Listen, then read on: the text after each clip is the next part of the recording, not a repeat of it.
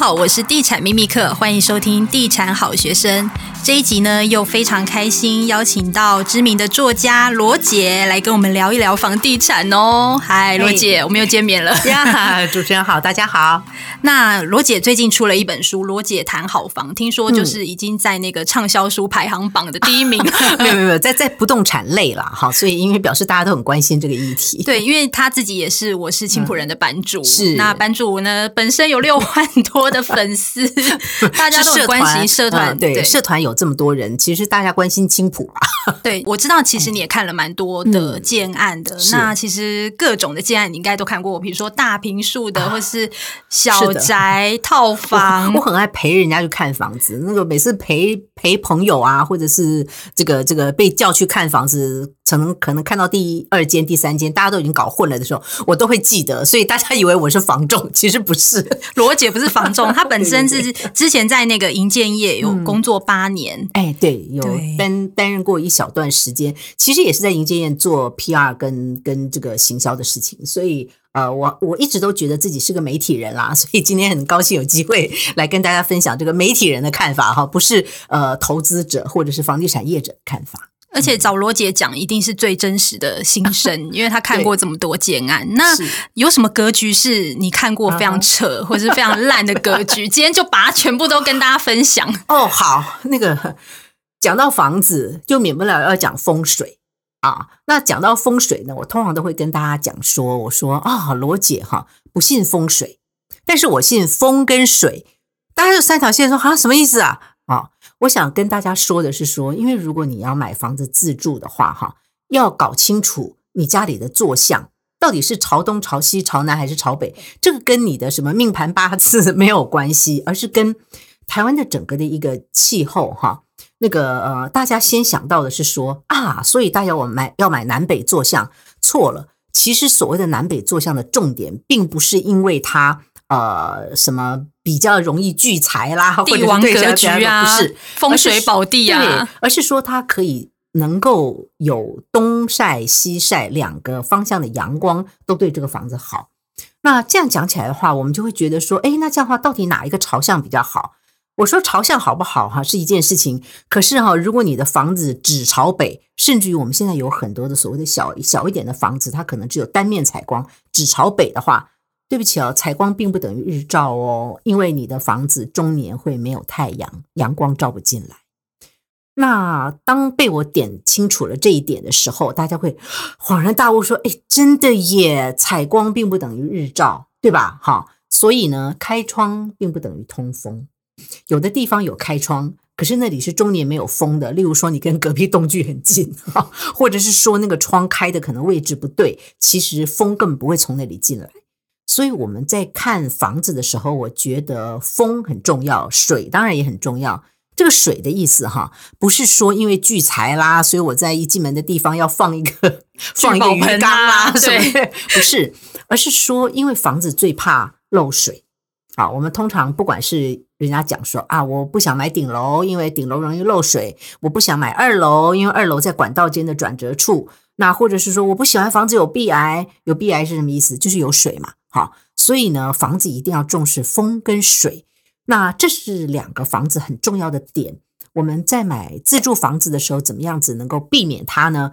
就是要从呃这些细节来看看怎么样适合自己，而不只是看哎总价多少，然后单价多少，然后有没有比隔壁的房子便宜，然后呃或者说这个地方会不会涨？我觉得在这个之余。自住的人应该要先把这些细节搞清楚，住起来才会舒服呀。嗯，而且其实我看过蛮多建案，尤其是小平数的，嗯、它通常都是会一层，也许是十几二十户，啊、对，甚至它会夹在中间，只有单面采光的。的其实这个现在这个还蛮多这样子的建案，其实蛮多这样。我通常都会避开这种格局。呃，对啦，我我不想把话讲的这么决绝，因为讲完了以后，你就会发现好像没有房子可以买哈。那但是也真的是要提醒。单面采光，除了刚刚讲说朝北终年不见太阳以外，哈，单面采光的房子其实就是不通风的意思。它没有办法有任何的对流风，那个风是吹不进来的。不管你朝西、朝南、朝东都一样，哈。所以尽量避免单面采光。那大家会说，哇，我如果要买脚尖，可能就要比较大间啊，或者是说要比较大一点的平数。那我觉得，呃，如果真正没有办法，一定要走小平数的路线的话，我觉得我们就很踏实的小平数。什么叫 很踏实的小平数呢？是说，因为现在好多建商，他在一个小小的空间里头跟你说规划三房，结果那个那个很小的房间可能只能当储藏室。嗯，就是要提醒听众呢，通常加一房通常都不能当做一间房，它也许只能当做一个书房或者是卧榻，它可能没办法睡人。呀呀呀，这要特别注意。对，是的，所以呢，不管你买了个加一房也好，或者是没有采光的三房也好，或者是呃，这个这个，他告诉你说我可以多隔一间也好，我们回归现实面，买房子是一个很 理性的事情，一个房间该多大，你仔细算一算，你就会发现。啊，二十五平恐怕没有办法隔成三房，没错，这个是一个很现实的事情。我们就很清楚的知道，说我的空间就是这样，我就把空间规划规划成开放的空间，或者是说我的卧室只要睡觉，我的呃生活作息以外面为主，等等的，都是看你自己怎么需求，怎么规划。我觉得对于自住客来讲才是重点。对，我我要分享一下，就是我八年前其实就买了一个房子，然后、嗯、呃，当时因为景气还不错，然后所以那时候。建商就是规划三十平全幢两房，我就觉得现在住起来还算舒服。嗯、那其实短期也不用换屋，但是现在还蛮多看到线上的一些建商，他为了要降低它的总价，所以他的可能只有十八平就做两房，甚至还有十六平两房的都有。是的，是的，对，所以真的要去实际去。住或者是去看一下，它才是能够真正了解说它的格局配置啊，是不是真的适合人住？嗯，对，所以我觉得第一个采光通风也很重要。嗯、再来就是因为其实最近大家都坦白说，其实整个房地产市场很好，很多建商干脆就不做样品屋了。哦，对啊，真的很可怕。对，他就不做样品屋。那第一个就是，你如果一般的消费者，你光凭一张图根本就没有办法去知道他未来家的可能墙壁的厚度，或者是它空间的尺度。是，但是又没有办法，你就得要硬着头皮买。嗯。那通常你会建议说，哎，平面图需要注意哪一些美角吗？嗯，呃，因为既然我在社团写这样的一个文章，我自己也是非常 热。热心了哈，意思就是说，只要大家私信我问我说，罗姐这个房子可不可以买，我就说来来来，把你的平面图传来给我看哈。然后传来平面图看了之后呢，我就会告诉他说，请你给我一个叫做整层的平面配置图，因为我要知道你的这个左邻右舍隔壁到底是怎样哈，这样我才知道说到底整个的一个方向对不对，或者是说有什么地方需要注意的。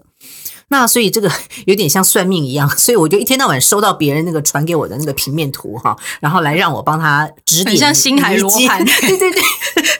那为什么会产生这样的事情？其实重点就是第一个，他可能没有样品屋了；第二个呢，因为房地产很很景气，所以呢，呃，销售公公司可能也是坦白讲姿态比较高，就告诉你几张图，然后你就要做决定。哈，那第三个呢，可能是真的太多的这个首购。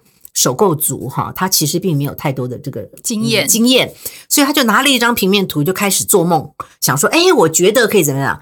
我我通常是那个打破那个梦想的人啊。我的意思，所谓打破梦想，不是告诉他说啊，这个不可以买，那个不可以买，不是，我是告诉他说，这个平面图里头可能有哪些东西你需要注意。举个例来讲，呃，有一些平面图哈，它其实是故意把那个呃床啊、桌子啊画的小一点。让你以为这个地方可以摆得下，那实际上等到你交屋的时候，你会发现是摆不下的。好，这是一个状况。现在进入广告时间，感谢远雄的支持。远雄走入在新庄复都新造镇计划的第十一个年头，不仅大手笔在计划的最后一里路打造双北地区最高绿覆率社区——远雄国都国会。并结合环境绿能、数位智能以及永续节能的功法，提升精品住宅的定义。目前进入热销尾声的阶段，更释出最后的大师级巨作食品屋。整个装潢设计十分的大气，有兴趣的网友们把握最后入手机会，总价两千八百万起。想了解更多，可以参考资讯栏下方连结哦。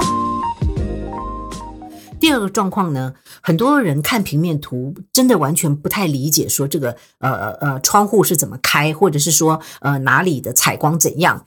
那甚至我有好多告诉他说，我说你这个房子哈，客厅没有采光诶，哈，客厅没有采光，原来这里是没有窗户啊。我说对，这里是没有窗户哦。他应该在客厅的地方，他给你多隔了一个房间，所以其实他把你的采光挡住了。好，或者是说告诉你，这个呃浴室是两间都没有开窗。哦，你已经花了钱要买了一个三四十平的大房子，可是你的两间卫浴都没有开窗，我觉得这个部分可能有一点点可惜啊。我通常也都会用这样的一个方式去回应了。那包括刚刚主持人提到的说，很多小平数的房子是像一个长廊一样，就是像那个旅馆一样啊。那我就会提醒他，当整层来看的时候，我就会告诉他说。你如果住在电梯旁边，那后面所有的人下班经过都会经过你家门口啊，那会不会让你觉得受到干扰？但如果你是坐到最末端，你要从楼电梯走到你家，好，可能要经过八户人家，对你来讲，你是不是觉得适合？好，像这些东西，我都会在看完平面图以后，再重新的提醒。让他们想清楚，他们买的是什么样的空间，而不只是看几张图就下了一个现在大概都千万以上的决定吧。对啊，其实买买房子就是一辈子最大的消费，真的不能够就是轻易的就决定了。嗯，对，而且真的是看过还蛮多那种小平数的房子，很特别。它格局呢，其中一个房间是没有开窗的，对，就很像在坐牢。所以其实大家就是 在买房子的时候，真的要特别注意平面图，嗯，因为其实必须要去看它平面配置，去了解未来家的样貌。因为房子真的很贵，真的不能随便就入手了。对，那你其实书中有提到一个很有趣的观察，就是说梦幻的居家前三名设计，大家一定女生都会喜欢一个开放式的厨房，然后一定要有一个中岛吧台，然后一定要有一个像是凯莉的家，就是欲望城市凯莉的家，有一个 很大的一个开放式的衣橱。嗯，对。那你自己觉得这些东西是有必要的吗？讲到开放式的厨房哈，这个故事当然也很多哈，因为常常开放式的厨房会变成这个大战，意思说大战的，如果假设有长辈在的话，一定马上告诉你说，不要用开放式的厨房，又有油烟啊，什么什么开门见灶啊，什么之类讲了一堆。可是其实对于很多年轻人来讲啊，我又没有要在家里煮饭，我顶多叫一下 Uber Eats。对，现在都是 Foodpanda 或 Uber Eats。Yeah, yes。所以呢，所谓的开放式的厨房，其实我说这不是风水哈，刚刚一直提到，这是日本一个最新的一个观念，他们叫做 LDK，就是 Living Dining Kitchen，是三个合在一起的。所以他把这三个空间合在一起了以后呢，当然其实基本上就是做轻食为主哈。不要想说买了一个开放式厨房的空间，然后你你今天煎鱼，然后明天那个爆炒三杯鸡，那你肯定会把家里搞得很很糟糕哈。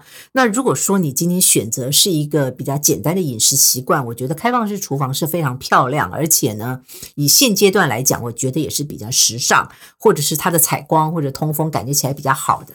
倒是可以尝试，那不要把开放式厨房又想说啊，避免它，所以我要再做一个拉门啊什么之类这种东西都，那你就选一个封闭式厨房吧。好，这是在厨房的部分。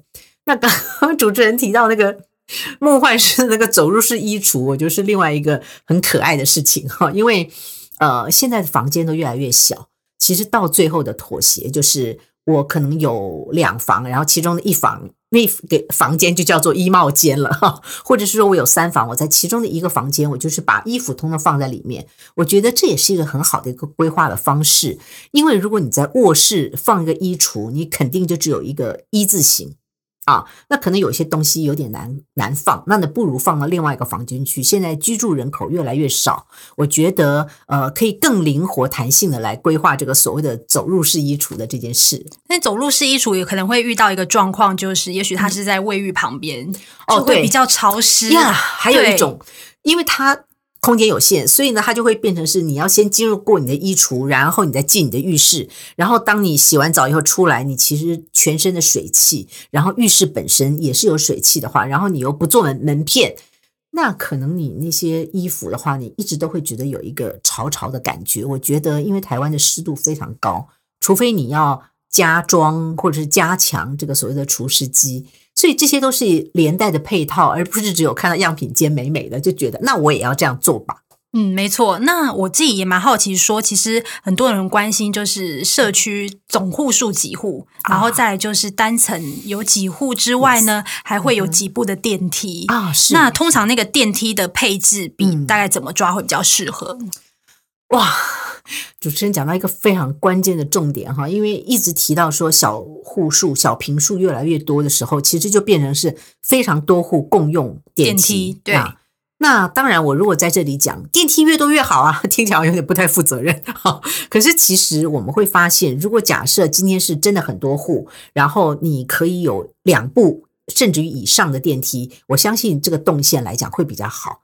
那我们常常讲两梯一户，或者两梯两户，或者是两梯五户等等的，我们也要看它这个呃比较到底是多少。很多人觉得他可以接受的就是一比四啊。就是如果假设你今天做个七八户的话，那应该至少有两部梯。那你如果是四户的话，那一一只梯勉强可以接受。我其实不是那么支持这个一比四这个数字，因为我觉得呃比例不是重点，重点是你如果只有一只梯的话，那那个电梯只要有人搬家维修，呃，或者是说这个呃，他要甚至于。只是进出，他把它按后的久一点，你可能就会抓狂了，因为那个上下就完全没有别的出路。所以不管几户，我觉得至少要两只梯，应该是比较好的一个，嗯，或者是比较舒适的一个自住环境。那因为罗姐也看过很多房，我想要请你给就是第一次买房或者最近正想要看房子的人三个建议。哦，OK，哦，好，那个那个，嗯，好，那我要仔细想一想，到底是哪三个建议哈？好，第一个建议呢，其实应该是说多看啊。我我曾经碰到好多朋友问我说：“哎，罗姐，这房子可以买吗？”我说：“你看了几间？”他说：“嗯，我已经看了三间了。”我说：“你后面可不可以加个零？” 三间也太少了吧？三间不够哈，三间不够。我们是看过上千间的呀，所以意思是说多看几间啊。那因为你看的越多，所以呢，你对于这个比较当然就越清楚。当然不用像我们做媒体或者是做房地产相关的工作看那么多，但是三间还真的太少。好，所以你至少要把当地的一些房子要多看一些，这是第一个要多看。好，第二个呢，呃，我觉得。跟大家讲多问有点奇怪，因为呢，虽然网络上有非常多的资讯，可是当如果你真的问了太多人的时候，你反而没有办法下决定。我曾经也碰到过，呃，问了我以后又去问别人，然后回过头来问，然后再来的。我后来跟他讲说，你是不是要去问路人甲？那个这样的话，因为你好像在呃把自己的很重要的事情拿去向那个别人来做问卷调查一样，十个人觉得八个人 OK，你就买这个房子吗？不是。其实买房子是一个非常个人的事情，它又是一个这么大的投资。我建议大家多找资料，多观察，多比较。可是呢，多问哈，那个多不用太多，因为反而你会茫然，到底我到底是要怎么怎么。怎么决定比较好？而且你有时候你问一些亲朋好友，他们还会真的是为反而反哦！对对对对，他们搞不好不了解那个 那边的区域。你讲的比较童话区的方式，对，所以反而搞乱了。对，因为你知道我其实买房子，虽然大家不要学，我买房子之后不会跟我妈讲，因为我妈永远打枪，她说你怎么会买那么贵啊？你真的是你可以去 实价登录七折五折这样子杀。对，所以我跟你说，我买房子后不会跟我妈讲。是对，很好笑。然后最后，当然第三点哈，我觉得这个呃财务负担也是很重要的哈，不要把房子变成呃自己一个很大很大的压力，因为当你这个决定做下去，你可能要背二十年、三十年的房贷哈，那或者是说它可能占了你的收入非常非常重要的一部分，我觉得不如准备好了再买。那这个准备好，可能年轻人就会告诉我说。罗姐，那这样我们永远都准备不好。那我觉得，看看你哪一个条件可以稍微退而求其次哈。我在书里头有写，你的退而求其次，有的人是买小一点，有的人是买旧一点，有的人是买远一点。好，所以呢，退而求其次，然后让自己的这个呃买房的整个的一个经验来讲。它可以变得比较完整，然后再逐渐的换到你真正喜欢的房子。我觉得这也是一个方法，而不是一味的把自己压榨到说我全辈子这一辈子就是为了这个房子而活。我倒觉得其实并不一定需要这样想。嗯，好，那这一集也非常谢谢罗姐来上我们的 Podcast 节目。那如果大家想更了解一些就是买房的美角，可以去买罗姐谈好房这本书。谢谢，对，谢谢那也谢谢大家喽。嗯、那我们下一集再见，拜拜，拜拜。